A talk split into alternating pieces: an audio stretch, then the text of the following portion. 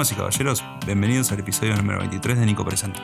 En este episodio hablamos con Daniela Pauletti y Marcos Oyarzábal y hablamos un poco de su vida audiovisual y de su documental Voces de Santa Lucía.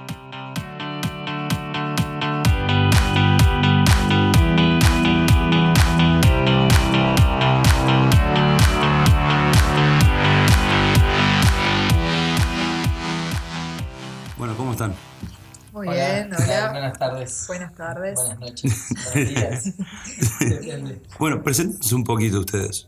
Bueno, yo soy Daniela Pauletti, eh, productora de- del documental Voces de Santa Lucía que hicimos junto a... Yo soy Marcos Oyarzábal. eh, dirigí este documental junto con Dani.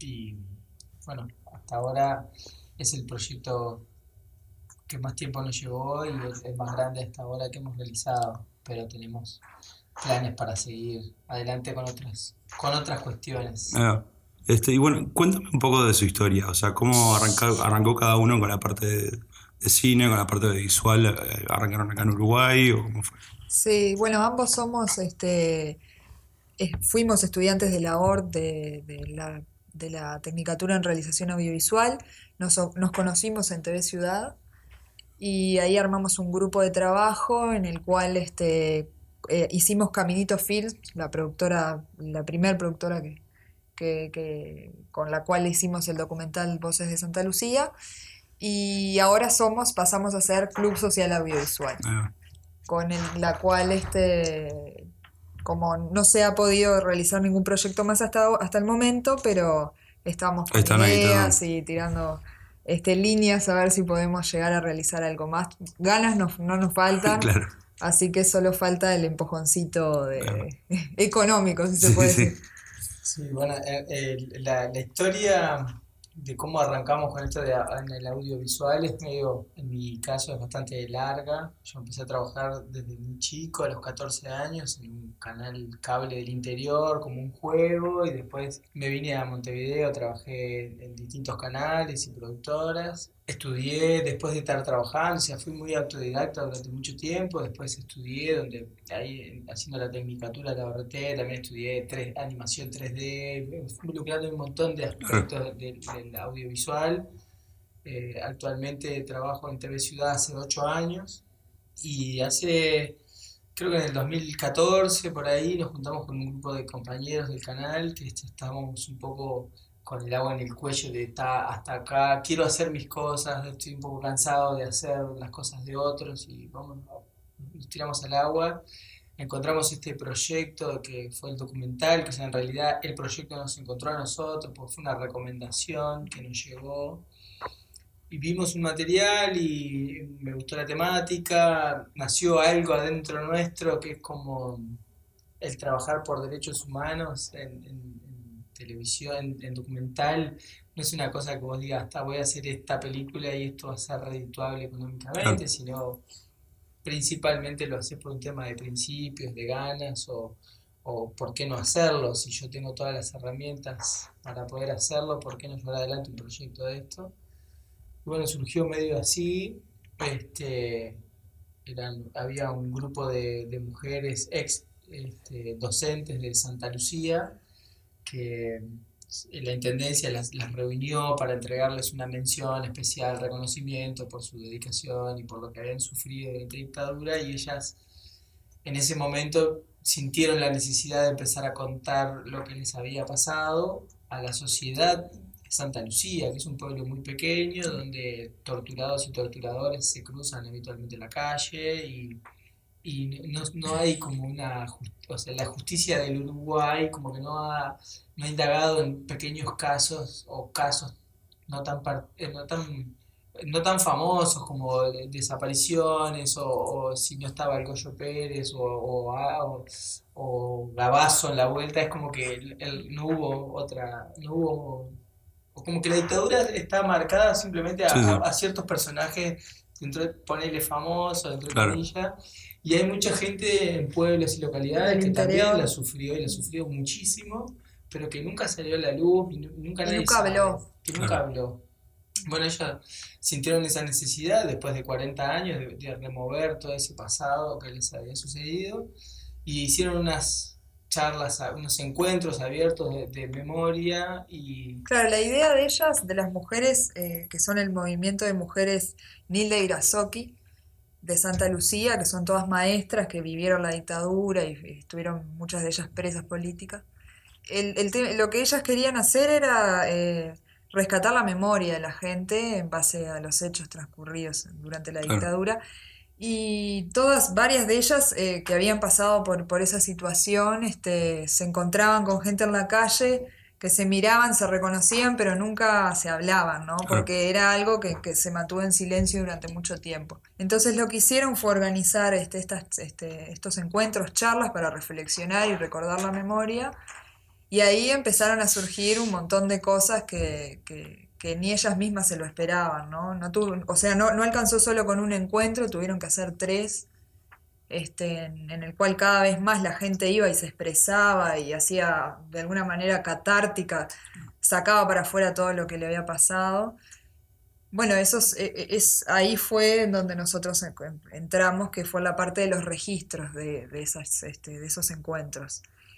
Ahí este, se lo contactó a Marcos, que vos lo sabes contar mejor a eso. Sí, bueno, me mostraron lo que habían grabado del primer encuentro, que lo habían hecho de manera muy casera y el contenido era fuertísimo, lo que se decía era bien importante, pero la calidad visual de imagen estaba muy crítica como para, para ponerlo en una pantalla grande. Yo ya me lo imaginaba documental, documentar todo esto. Entonces, bueno, tuvimos que empezar a, ir a estos encuentros que eran supuestamente de dos, tres horas y, llevábamos nueve horas y la gente seguía hablando y, y la gente levantaba las manos. O sea, descubrimos una gran necesidad de la gente de hablar, de contar su historia, de que esa historia no, no quedara ahí.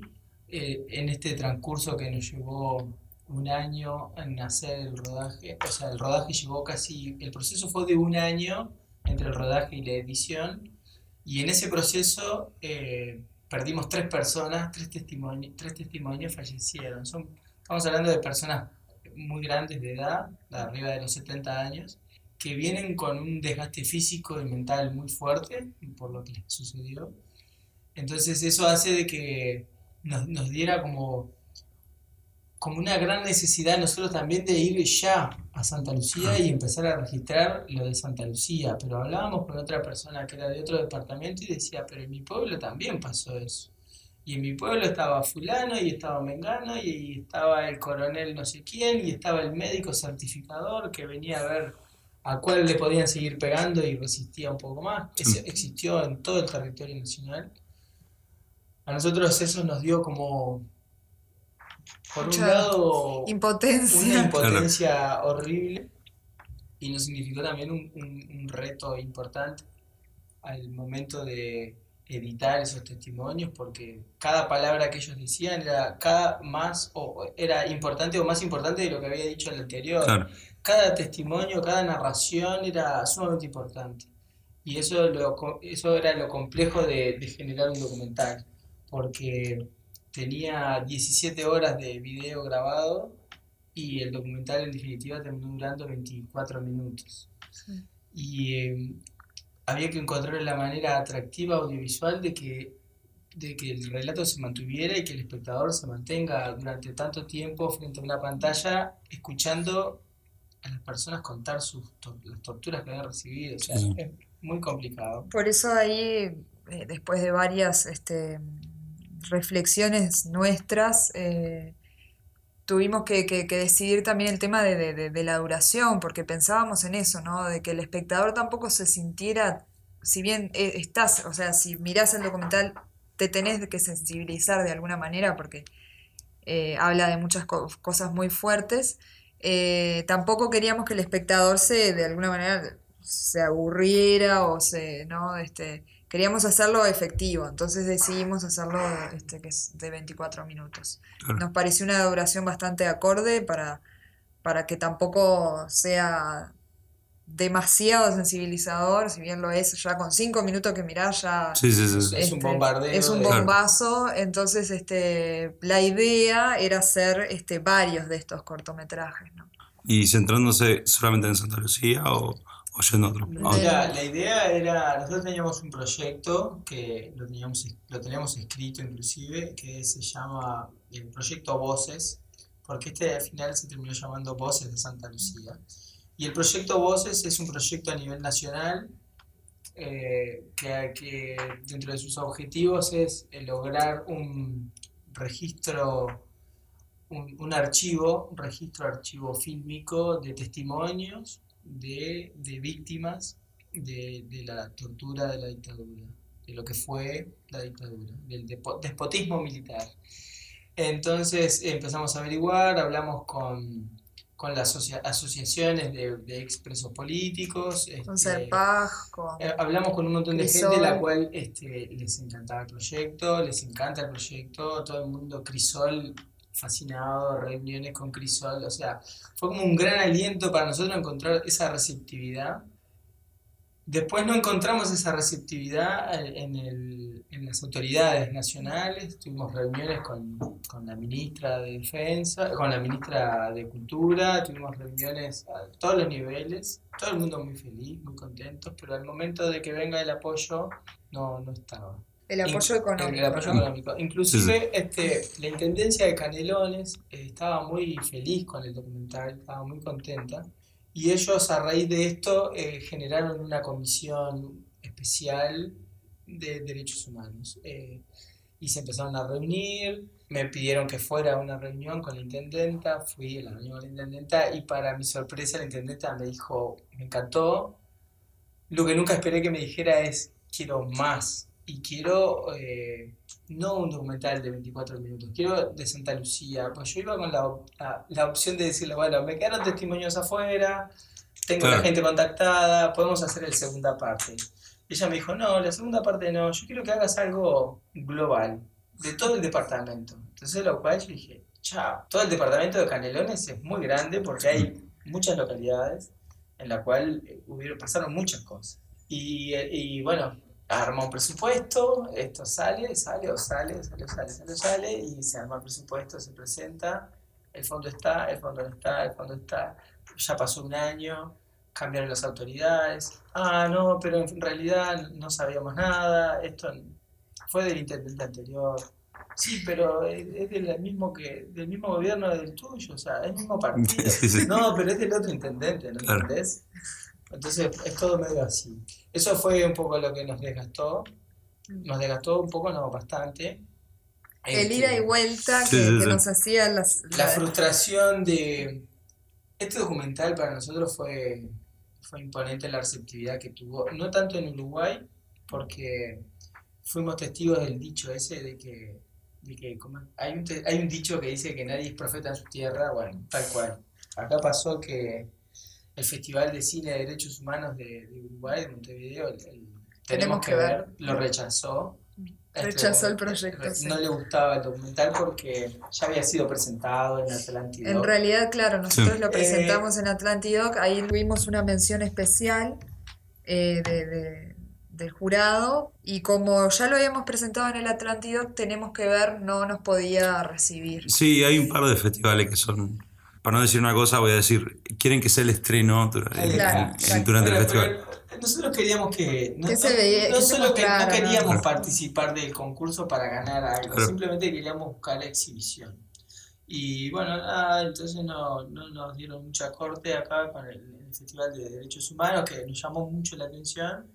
No- Eh, igual de todos modos, este, lo presentamos en el, y el Festival de Cine de Derechos Humanos de Buenos Aires sí lo quiso tener en Mm. grilla, nos invitaron y allá queríamos ir, pero bueno, ya veníamos con un gran desgaste no solo de cabeza, sino económico, de idas y vueltas con el documental y solicitamos ayuda al ICAO para poder participar del Festival de Buenos Aires. Y bueno, y el Festival de Buenos Aires eh, y el Ministerio de Educación y Cultura El ICAO eh, es- y el ICAO en sí nos rechazó, no nos, no nos podían ayudar económicamente para, Nosotros para en el sí, traslado. Pedimos 9 mil pesos. Lo que pedimos fue Aires. 9 mil pesos que cubrían los, eh, los pasajes, ¿no? Y en realidad viáticos, Sí, sí. ¿no? Por así decirlo, porque hay que aclarar que este documental lo costeamos todos nosotros. y bueno, también las mujeres, la- la- las- la- el movimiento de mujeres. Nilda Irasoki. Eh, entonces, claro, nunca habíamos pedido plata en sí, Claro. eh, o sea, formalmente, entonces hicimos todos los pasos que, que pedía el ICAO para hacer la presenta- presentación de, de- de proyectos que se les llama, lo, ¿cómo es la, el llamado no formal? Creo que es no, es para festivales, no me Sí. sale ahora el nombre. Entonces eh, hicimos todos los pasos, estuvimos una semana entera haciendo todo el, el proyecto que nos pedían todo por 9 mil pesos y aún así nos llaman y nos dicen que no nos Que no. podían. Fue o- una patada en el pecho, Sí, sí, sí. porque en realidad este, también allá fuimos nosotros con nuestro, costeando, ¿no? Como, como, como siempre lo hicimos, eh, a Buenos Aires, donde nos recibieron muy bien, estuvo el, el, mi- el- ¿cómo es? Fue el embajador, el embajador de uruguayo la Uruguay. película. O sea, Ah. tuvo un gran, una gran receptividad a nivel Hubo una festival. charla. Eh, estuvo muy, muy interesante todo lo que pasó con el, con el documental Voces de Santa Lucía afuera. Y acá fue para nosotros muy frustrante todo. Mismo la reunión con la intendenta donde decía, sí, chiquilines, esto hay que hacerlo, por favor, esto tenemos que hacerlo, tenemos que hacerlo. Y después no, no- Sí, sí. cuando llega el momento de que vos le decís, bueno, pero mirá que sale 100 dólares. Ah, bueno, pero déjame ver cómo hacemos. Sí. ¿De dónde Eh, conseguimos 50 sí, pesos? Es que es Sí, muy, es, es frustrante en realidad, es muy frustrante. Y es lo que pasa en sí, lo que a nosotros, en nuestra reflexión, lo que pasa en sí con los derechos humanos acá en Uruguay, ¿no? Como que no, no hay una ayuda, un incentivo. Si bien hay cierta burocracia que, que, que como que, que, que enmascara el ir para adelante, ¿no? Eh, a nosotros lo que nos pasó fue eso, nos chocamos con la realidad y dijimos, no nos van a apoyar porque habla de la dictadura y hay pila de gente que ya no quiere más eso. Eh, hay gente que dice que, que- que ya no, que le aburre que se hable, Sí, sí, que se siga hablando de eso. Bueno, hay muchos este, candidatos políticos que no quieren saber nada, entonces ahí te chocas con, con todos los intereses políticos y, y- y es difícil que se le dé, que, que, que- que se costee un, un proyecto así, ¿no? Entonces, incluso en un momento pensamos hacer crowdfunding para ver si podíamos lograr hacer algo, pero tampoco fue como todo un, fue un desgaste que tuvimos. Eh, nos parece que el proyecto está buenísimo, Sí, eh, que, que tenemos muchas ganas de hacerlo, espero que en algún momento se pueda hacer, pero la gente se está muriendo y, y no, y no Sí, hay sí. tiempo, ¿no? Sí, Entonces, es la este, realidad. eso, en es eso quedamos, quedamos como en un limbo, eh, diciendo, bueno, está, llegamos hasta acá, hicimos esto, eh, nos recibieron bien, pero no, no nos dan para adelante. Entonces, Claro.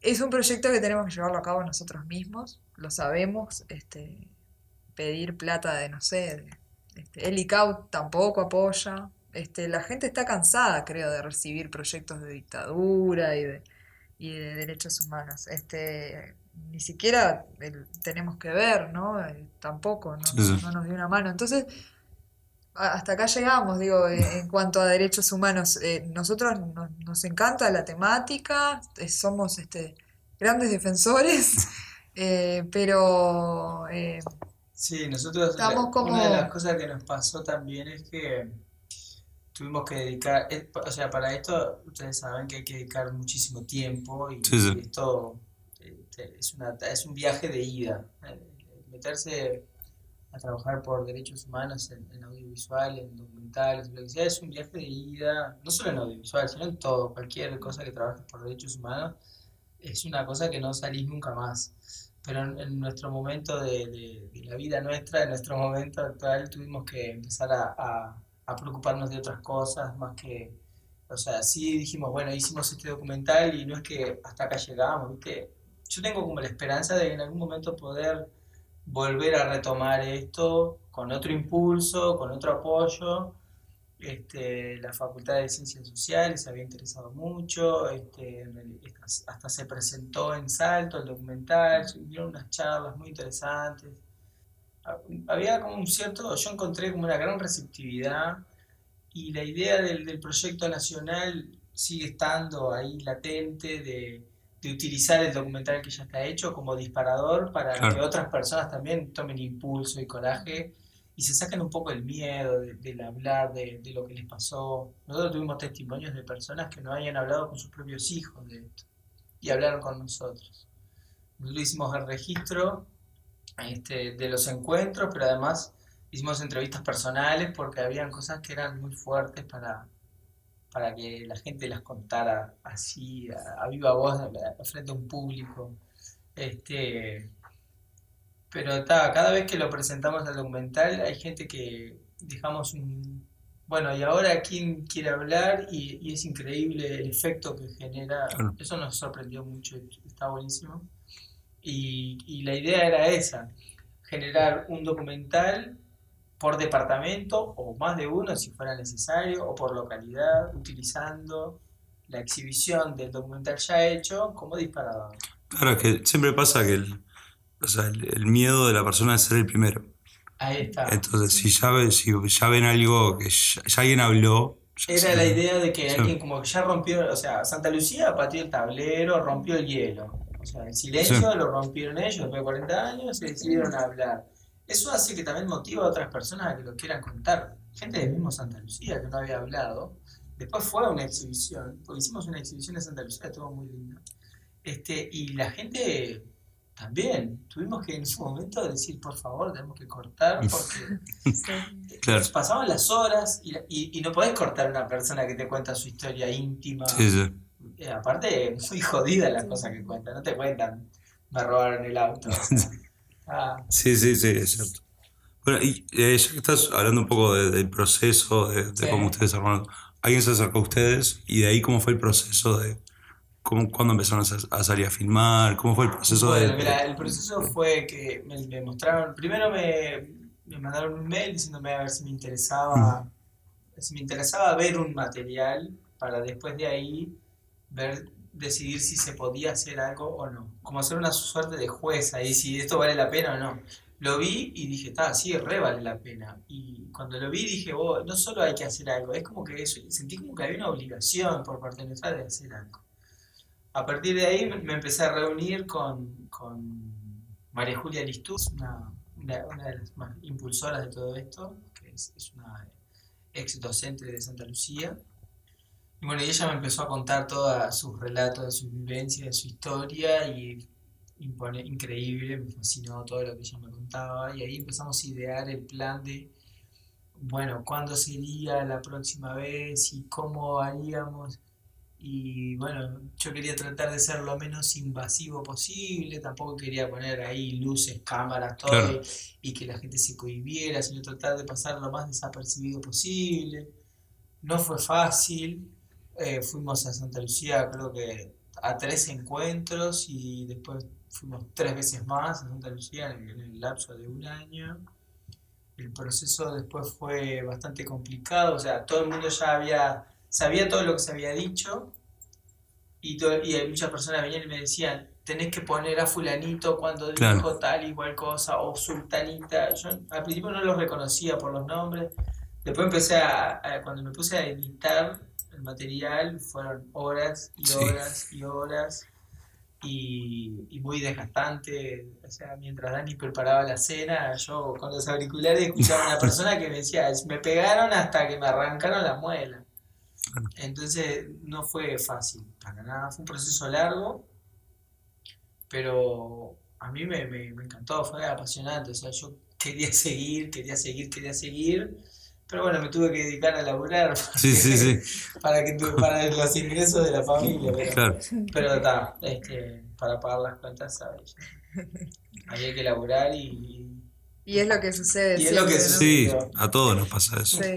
Bueno, ustedes, esto de- del plan nacional, de hacerlo más global, recién como que están, o se están en pausa, o, se lo siguen manteniendo, o están, están buscando ayudas, o no, ¿cómo, cómo es la historia con eso? Eh, El proyecto está, está escrito, este, tenemos los contactos, tenemos eh, la gente que, no- que nos abre las puertas, eh, la investigación está hecha, lo, lo que hace falta justamente es el dinero. Lo, lo que habíamos pensado en un momento es este, presentarlo a los fondos concursables del MEC, este, que en realidad también eh, el año pasado fue un año de mucho recorte co- económico, cultural, y tampoco en realidad sería una ayuda lo del MEC, este, pero este, tampoco nos daría para hacer todos los departamentos, ¿no? Entonces es, es un proceso que tenemos que continuar eh, para, para salir adelante. También pasó de que, de que María Julia este, está, es una persona que acaba de perder a, a su pareja, a su marido toda la vida, y eso también fue un, este, porque ella es la, la, la que, la movía, la que, la que, la que generó todo esto, y eso también fue un, un golpe fuerte para, para todos, ¿no? Porque como que se decayó un poco la- Claro. la- la- el ímpetu. Sí, yo diría como que el proyecto está en pausa. Momentáneamente está en pausa, pero es, es, es tener el tiempo y, y las, y no solo las ganas, sino es, es- es tener el tiempo, la constancia de agarrar y decir, bueno, voy a sacar este proyecto de acá y, y lo voy a llevar adelante y, ser más tesonero. Nosotros, por distintas razones de, de la vida laboral, más que nada, y familiar, hemos tenido como que ir dejándolo un poquito en pausa o dejarlo acá en stand-by momentáneamente para retomarlo nuevamente, tomar un nuevo impulso. Este, sí, en realidad no, no estaba previsto presentarlo a fondos concursables, no lo hemos seguido. Nos metimos también con otro proyecto, con otra historia que también nos robó mucho tiempo, que después al final se desdibujó bastante también. Y, y este sigue estando ahí, Claro. a la espera de que, bueno, te- tener el, el- el tiempo y, y- y la dedicación para, Y el apoyo. y apoyo Sí, sí. para, para, para Sí, que es lo más importante. eso. Es lo Sí, más importante. sí, sí. Nos dimos cuenta que a pulmón pudimos hacer uno, pero no podemos seguir haciendo más cosas Claro. a pulmón, porque para este proyecto eran todos, uy, la mayoría de los técnicos, o sea, fuimos nosotros dos y tres personas más, que vos podés pedir una vez, dos veces, tres veces, pero no podés hacer todo un ciclo de una serie documental pidiendo favores y, y préstame la cámara y Claro. préstame un trípode y, ah, y este micrófono, ¿me lo podés prestar? Dale. O sea, llega un momento que tenemos que, que, que no hacerlo así. Sí, sí. Este, y bueno, y esa es la, la idea, es retomarlo. Sí, hay, hay un gran tema, eh, creo que le pasa a, a los uruguayos más que nada, que todo el mundo lo ve como eso, ah, pero pedile a Mengano, pedile, o sea, como el artista gratis, en- Claro. acá en Uruguay. en- en- yo por lo menos cuando viví en Estados Unidos y cómo se trabajaba allá, ya era tipo, no, no, no soy tu amigo, soy, Claro. es, es- es el negocio y ya está. Y, y acá en Uruguay es, a mí me ha pasado de, yo le trabajé a algunas personas y era tipo, "Ta, el primero te lo hago gratis, ta, para conocernos, lo que sea, como quieras decirlo. El segundo, bueno, está, está bien. Claro. El tercero, vos, flaco, pagame, en serio, no me jodas. Por lo menos pagame el taxi si tengo que ir hasta ahí. Claro, sí. Tipo, Nosotros ese, en, en ese tipo de realidad, cosas. cuando armábamos el- los presupuestos, eran básicamente solo viáticos, porque Claro. ni siquiera estábamos, este, no pedíamos más de, de- ¿cuánto era que nos llegaba a salir un, lo mínimo creo que eran tres mil dólares por, por, por, por capítulo, que, Sí, sí, sí. o sea, era Sí, una cosa Claro, ficticia. nunca, nunca Claro. lo hicimos pensando en un lucro económico, o sea, Claro. no, no era que decíamos, bueno, vamos a hacer este, este ciclo de serie documental para ganar dinero, para Nunca nada. Sí, pensaba sí, no. Era lo, lo mínimo que queríamos era cubrir los costos, los gastos, porque de, de desde combustible de- hasta el, el almuerzo o, o, no sé, nosotros no- nos quedamos una noche en Santa Lucía, ¿de verdad? sí, y, y María Julia, que es, era, es la protagonista del documental, este, quería regalarnos, este, pagarnos el asado que habíamos comido ese día, ese mediodía. Este, y, y al final insistió, insistió, insistió con darnos el dinero que habíamos gastado por el asado, que al final nos dio el dinero y decidimos pasar la noche en Santa Lucía y- con el dinero del Claro, sí, sí, o sí. sea, claro, y al porque- otro día pudimos ir y hacer otra entrevista, Claro, sí, sí. lo cual estuvo muy, muy bueno. Sí. Eso también no- creo que nos pasó que, que nos, nos enamoró bastante Santa Lucía, ¿no? Es como, un- a mí me, me- la verdad particularmente me gustó muchísimo el, el- el pueblo y la gente, entonces queríamos también quedarnos más ahí. Sí, conocerlo, Conocer los protagonistas. Este, incluso, bueno, en un momento te acordás que también fuimos un domingo de lluvia, nos tomamos un bondi y nos fuimos a, a Ah, Santa. Lucía y, y llegamos a la casa de una de, de las, de las que hacen los que cuentan un testimonio bastante fuerte. Eh, y, nos quedamos hasta la noche, fuimos a, a tomar una cerveza a un bar y, claro, porque lo que nos pasaba era que, que, que quedábamos tan choqueados también después de todo eh, esos testimonios que de alguna manera no, no es tipo, ta, bueno, paremos y nos vamos para casa a comer. No, era como que teníamos Sí, que quedarnos un rato reflexionando lo que había. lo No que podíamos creer lo que sucedía en ese lugar porque estábamos sentados en un, en un bar, en una esquina, enfrente de una plaza muy concurrida. Y hacía 10 minutos atrás una mujer de 50 años me, me había contado, me cruzo todos los días con el que me violaba a mí y violaba a mi marido enfrente mío. Y me lo cruzo en la calle. Luego, te dice eso, te la manda así. Y quedás, quedás como cho- que es muy fuerte lo que te dice. Y vos te sentás después en ese lugar, esa plaza tan linda, la gente tan amable. Y capaz que era ese que acaba de pasar. Claro, ahí, sí, ¿me sí. entendés? Te tomás un taxi, capaz que eres el hijo del. O era Claro. el mismo No, nos pasó también que nos tomamos, ¿te acordás? Un taxi y el que que el, el taxista era eh, uno de los hijos de las que había hablado también Ah, en el documental. Era hijo de una de las Entonces, víctimas. Este, ta, era como todo muy, muy complicado. No nos podíamos ir de Santa Lucía, creo. Era como que nos quedábamos ahí. Eh, la verdad que fue un proyecto muy lindo. Este, aprendimos muchísimo porque la verdad que este, fue muy motivante y a su vez está muy, muy, muy complicado, ¿no? Porque nos dimos, nos chocamos con esa realidad que el- en la cual nosotros no estábamos acostumbrados, nosotros eh, pa- en- particularmente no, no tenemos este, familiares este, eh, que hayan vivido la tortura, eh, si bien siempre se hablaba de eso, no, no- nunca lo vivimos así en, en lo, en lo familiar.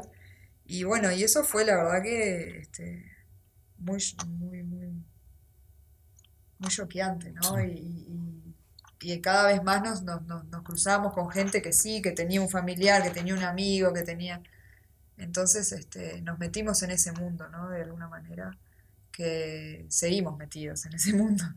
Y, y bueno, este, nos, nos encantaría poder continuar con el proyecto y, y que, que- que se empiecen a, se empiece a mostrar los documentales en, en liceos, en escuelas, este, porque también creo que las nuevas generaciones este, no, no saben Sí, eso es ¿no? otro tema uruguayo Es que es el Uruguay se olvida muy fácil, muy rápido de las cosas. Este, y, y la historia nacional, todavía el tema de la dictadura te la pasan en, en pocas páginas. en- en- Sí.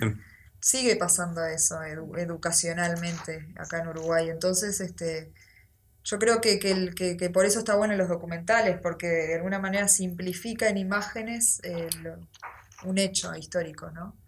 Y que con, con- mediante lo visual y lo sonoro te puede llegar mucho más que, que- que mediante un libro. o, este, eso está bueno.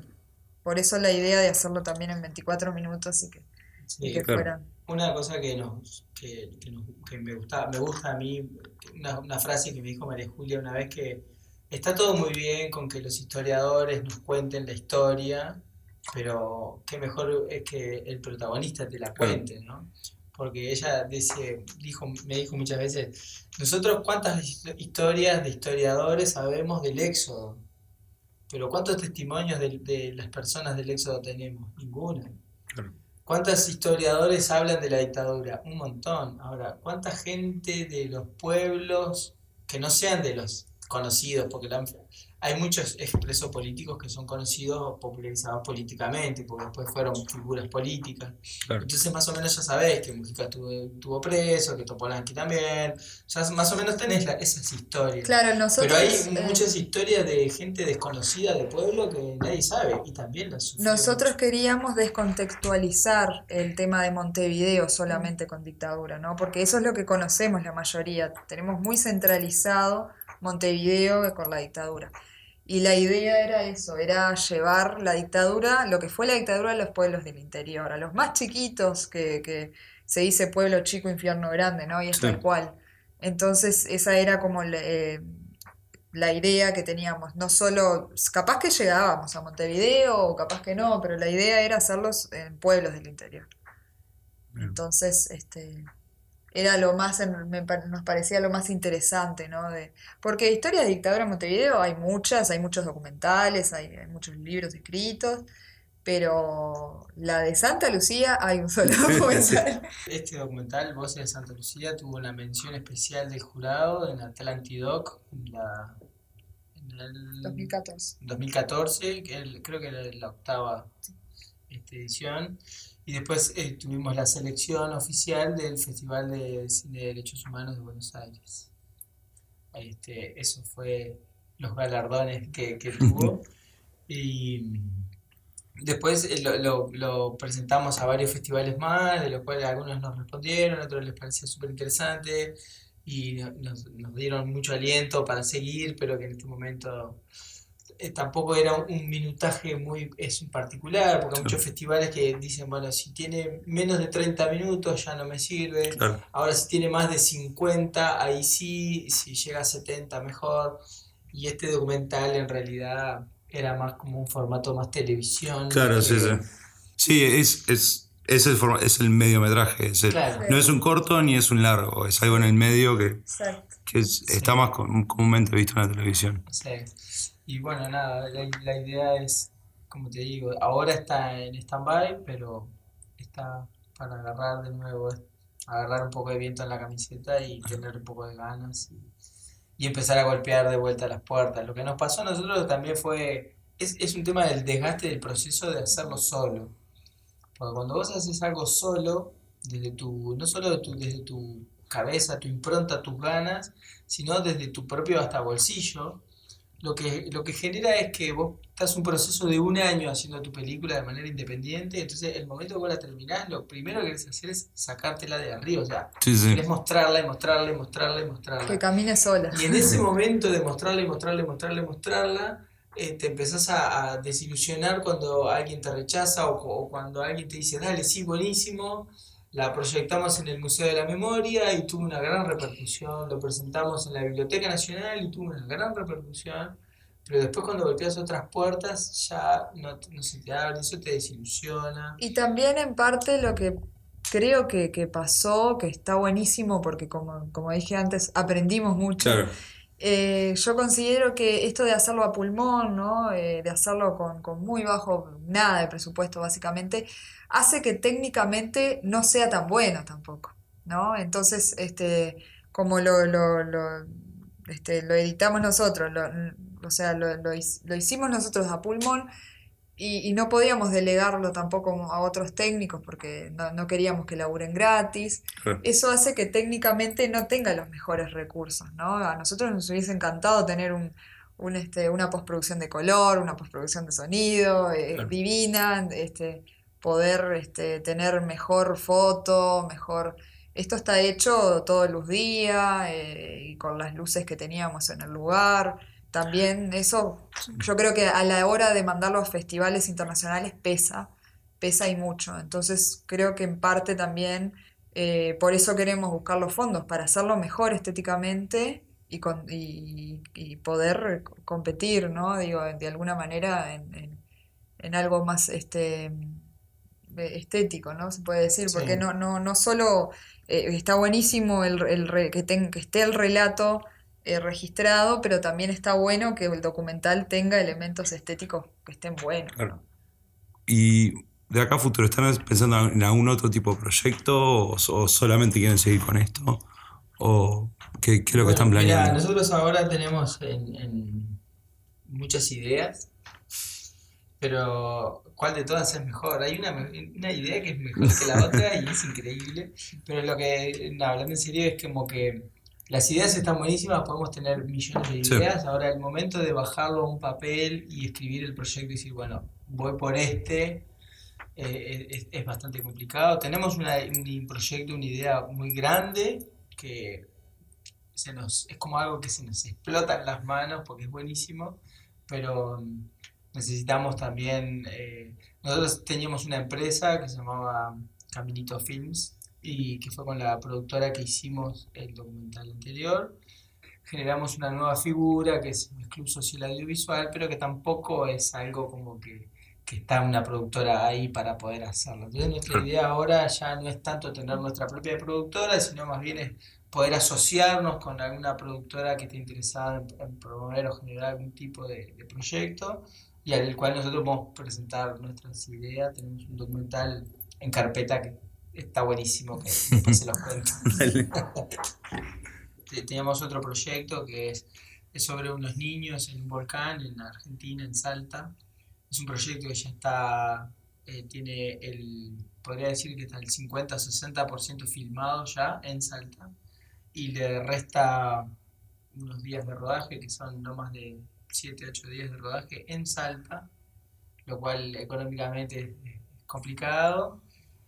Pero bueno, es, otro documental que está ahí a, punto de. está a medio hacer. Y después, bueno, viene toda la parte de la edición y todo eso. ya tenemos un teaser hecho. Tenemos, eh, tenemos eh, mucho material filmado porque también a pulmón, ¿no? Eh, unos amigos fueron, este, el, cámara fue el que subió al Yuyayaco, la montaña. El proyecto se llama Los Niños del Volcán y trata sobre, en, sí lo que pasó en, el, en los 90, encontraron tres niños momias en, la, en la cúspide del, del Yuyayaco, que es la montaña más alta. Es un volcán a 6.700 metros de altura. Encontraron tres niños inca perfectamente conservados. Y el gobierno eh, de, las autoridades de Salta decidieron que estos niños, este, estos, niños momificados, pasaran a ser exhibidos en un museo en, Salta. Entonces hay toda una controversia entre las culturas originales que están opositoras a esa exhibición, ellos eh, dicen de que fue una profanación, que de que ellos nunca tomaron decisión sobre sus ancestros de que los retiraran de ahí, y mucho menos en, en generar una exhibición y un lucro económico.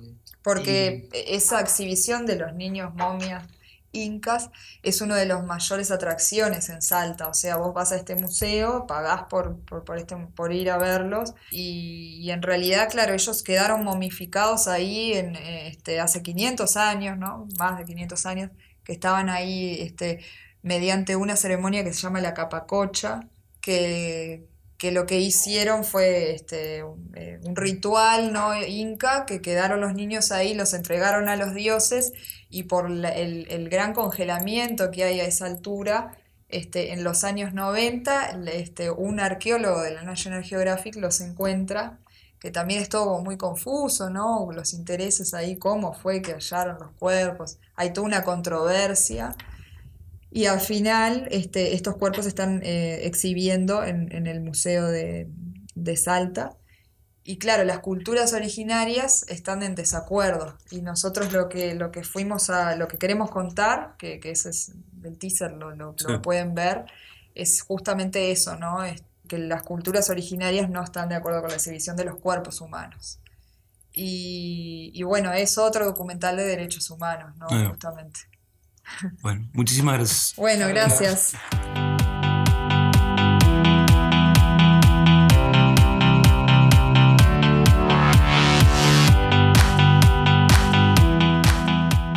Gracias por escuchar el episodio. Si quieres saber más acerca de Daniela o de Marcos, puedes hacer clic en los links en nuestra página y estamos el próximo viernes con otro episodio de Nico Presenta.